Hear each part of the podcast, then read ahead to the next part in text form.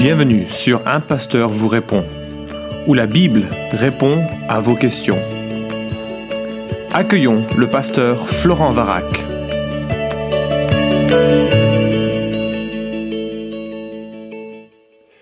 La question est posée, pourquoi Dieu nous a-t-il créés? Alors cette question est intéressante, bien sûr, comme toutes les questions qui sont posées sur euh, Tout pour sa gloire. Elle est un peu à mi-chemin entre la théologie et la philosophie. Certains se posent la question simplement dans le désir de mieux comprendre la pensée de Dieu. D'autres se posent la question dans le désir de comprendre ce que pourrait être leur rôle. S'ils comprennent quelle est l'intention de Dieu, alors ils peuvent euh, imaginer en tirer une sorte d'objectif plus précis pour euh, l'existence qu'ils mènent. Mais je dois aussi remarquer que certains posent la question à cause de la souffrance, la souffrance du monde ou la leur. Et euh, cette question revêt alors un brin d'accusation. Hein. Euh, il y a tellement de souffrance qu'il vaudrait, il vaudrait mieux que le monde n'existe pas. Donc pourquoi est-ce que Dieu nous a créés? C'est une accusation lancée à Dieu. Tu n'aurais pas dû créer le monde. Alors, euh, je ne sais pas dans quelle disposition d'esprit tu poses la question, mais je vais euh, tenter de répondre en regardant ce que l'Écriture dit à ce sujet.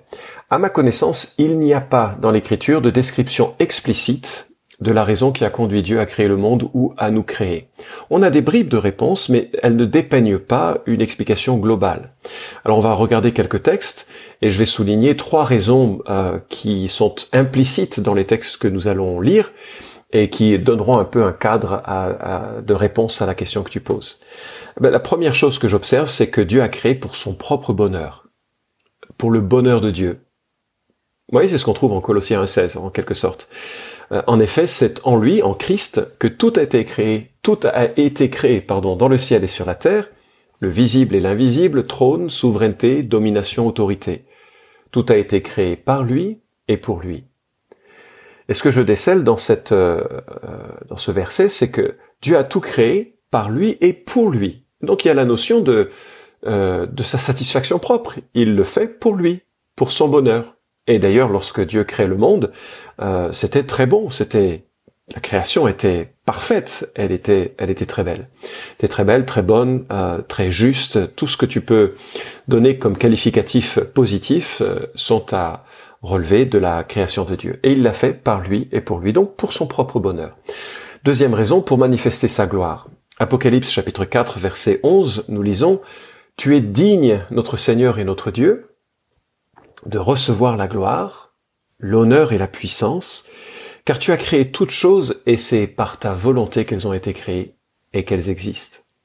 Ce verset montre la, la dignité et la gloire et la puissance de Dieu, et ce verset montre qu'elles sont manifestées dans la création. Et donc on peut percevoir un peu de Dieu, et donc Dieu avait pour intention de se révéler, ou de révéler une partie de ses qualités au travers de la création. Euh, et je crois que sa personne est admirable. Et en regardant la beauté, la gloire, euh, la, force de la création, on découvre un peu des qualités de Dieu. Dieu est comme le plus beau des spectacles, dans le sens étymologique du terme, c'est-à-dire ce qui est propre à éveiller des sentiments, des réactions. Dieu est la personne la plus noble, la plus aimante, la plus puissante, la plus juste, parfaite et exquise. Et la création reflète cette perfection et invite à l'émerveillement et la louange. Donc Dieu manifeste sa gloire. En créant le monde, en nous créant, il se dévoile et ça devient presque un dévoilement pour notre plus grand bonheur. Parce qu'il est merveilleux, magnifique, digne d'être aimé, loué, observé, connu, servi. Et donc il manifeste sa gloire, il manifeste un peu de sa personne au travers de sa création, et en cela il partage son amour, et c'est ma troisième raison. Parce que vois-tu, Dieu crée pour partager son amour. Euh, nous lisons dans la Bible que Dieu est, un Dieu trinitaire, et je l'ai souvent souligné dans ce podcast, il est trinitaire et heureux dans sa personne. Il existe indépendamment de toute chose, dans un bonheur complet, dans une relation parfaite entre chacune des personnes de la Trinité. Et lorsqu'il crée le monde, il sait pertinemment ce qui va arriver à ce monde. Il crée le monde, il décrète euh, cette création tout en décrétant la chute et la rédemption. Il sait l'ensemble de ce qui va se passer. Et, euh, euh, et il nous dit qu'avant que le monde existe, Dieu nous a élus pour que nous soyons saints et sans défaut devant lui. Donc quelque part, avant que le monde existe, il décide de, nous engendrer pour susciter et pour partager l'amour qu'il expérimente lui-même. Et c'est une notion que l'on trouve un peu dans le discours de Paul aux Athéniens, en Actes chapitre 17.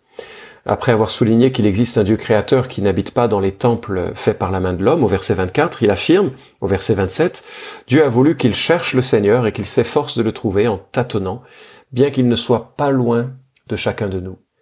Et dans ce verset, on voit que euh, l'homme a pour destinée, y compris dans sa chute, c'est-à-dire y compris dans le fait qu'il est maintenant séparé de Dieu, l'homme a dans sa destinée, dans son objectif, de rechercher Dieu, et d'en être comblé, de découvrir l'amour de Dieu qui surpasse toute intelligence et qui manifeste, qui est manifesté par la croix en Christ. Donc je crois que pour, nous, nous voyons que Dieu a créé pour son propre bonheur, Dieu a créé pour manifester sa gloire et que tous peuvent comme ça l'admirer et voir à quel point il est, euh, il est grand et, et, et ça génère immédiatement pour que nous puissions partager son amour parce que cette gloire lorsqu'on la contemple, qu'on la médite et qu'on se laisse façonner par elle et que l'on recherche ce Dieu créateur pour le connaître personnellement. À un moment donné, on est conduit à comprendre ce qu'il a fait à la croix pour nous. Et, lorsque l'on reçoit de lui cette compréhension de notre péché, cette compréhension de notre indignité, cette compréhension que lui a tout fait pour que nous soyons sauvés, alors nous découvrons son amour, un amour qui est indicible au-delà de toute description. je crois que ces trois raisons euh, donnent des pistes, un cadre un peu général à la question que tu poses, pourquoi Dieu nous a créés. Alors je vais terminer avec deux extraits que j'ai trouvé euh, superbes. Euh, je, je, lis euh, euh dans Grudem, Théologie systématique, un petit passage qu'il que tu trouveras à la page 281 si jamais tu veux vérifier d'où je tire cette citation. Mais voilà ce que nous lisons. Lorsque nous affirmons que Dieu a créé l'univers pour manifester sa gloire, il est important que nous comprenions qu'il n'avait pas besoin de le créer. Nous ne devrions pas penser que Dieu avait besoin de plus de gloire qu'il n'en avait, euh, euh, ainsi au sein de la Trinité de toute éternité, ou qu'il était d'une certaine manière incomplet sans la gloire qui lui rend aujourd'hui, que lui rend aujourd'hui l'univers créé. Cela reviendrait à nier l'indépendance de Dieu et impliquerait que Dieu avait besoin de l'univers pour être pleinement Dieu. Nous devons plutôt affirmer que la création de l'univers est un acte totalement libre de Dieu. Ce n'était pas un acte nécessaire, mais quelque chose que Dieu a choisi de faire. Grudem cite euh, Apocalypse 4.11 que j'ai euh, évoqué, et il ajoute Dieu a voulu créer l'univers afin de démontrer son excellence. La création montre sa sagesse et sa puissance extraordinaire, ainsi que tous ses autres attributs. Il semble donc que Dieu ait créé l'univers afin de faire ses délices de sa création, car c'est dans la mesure où celle-ci manifeste divers aspects de son caractère qu'il prend plaisir en elle. Cela explique, et je continue donc euh, ce qu'il écrit, cela explique pourquoi nous prenons nous-mêmes spontanément plaisir à toutes sortes d'activités créatrices. Les personnes qui ont des talents artistiques, musicaux, littéraires aiment créer des choses et voir, entendre ou réfléchir à leur création. Dieu nous a fait de telle manière que nous prenions plaisir à imiter à notre niveau de créature son activité créatrice. De plus, un des aspects les plus étonnants de l'humanité, à la différence du reste de la création, est notre aptitude à créer de nouvelles choses.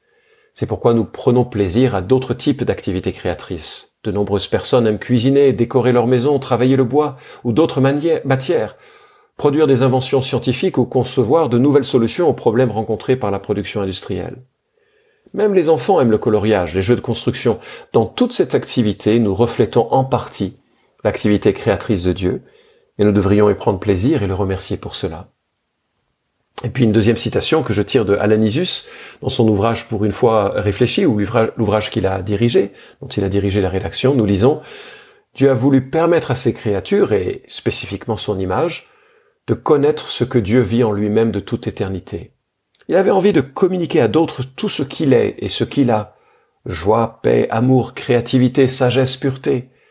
Dieu a voulu permettre à ses créatures de profiter de la communion que lui-même vit de toute éternité en lui, de cette relation régénérante, fructueuse, porteuse de vie. Quel cadeau Nous avons été créés par cette relation et pour cette relation. C'est ce que Dieu voulait. Et il y a un temps où le plan de Dieu pour les êtres humains a fonctionné, un temps qui a duré jusqu'à la folie inexplicable de la révolte inexpliquée de l'être humain contre son Créateur. Ce qui pourtant euh, il continue de, de qui pourtant il continue de dépendre. Et depuis que ce temps n'est plus, notre soif la plus intense, c'est celle d'une appartenance passionnée à la relation trinitaire, la seule à pouvoir combler nos besoins les plus profonds. Fin de citation. Alors j'espère que ça, te, ça répond à ta question et que cela t'invite à considérer le privilège de reconnaître en Dieu le Créateur, parce que soudainement ça t'ouvre la porte à une relation à lui, et d'aller un petit peu plus loin que simplement un Dieu créateur, qui a eu bonheur à te créer, mais qui a aussi un bonheur à t'appeler à une connaissance personnelle de, de, de son nom, et qui euh, manifeste euh, non seulement sa puissance créatrice, mais sa puissance salvatrice, en te sauvant de tes péchés, en faisant connaître que Jésus est mort pour toi, afin que tu puisses vivre en lui. Et dans cette communion à lui, ben, Dieu va nous permettre de prendre conscience de toutes les implications de cela que l'on a évoquées par euh, ces deux citations. Les implications que si Dieu nous a créés, ben, nous avons un peu cette fibre créatrice euh, que nous devons mettre en pratique, euh, que ce soit dans le contexte de nos familles, de nos foyers, de notre travail, pour pouvoir contribuer, développer ce que Dieu a lancé par la création. Voilà, j'espère que cela répond à ta question. Merci d'avoir écouté cet épisode d'un pasteur vous répond. Posez vos questions en nous envoyant un email à question@toutpoursagloire.com. Retrouvez cet épisode et tous les précédents sur notre site toutpoursagloire.com.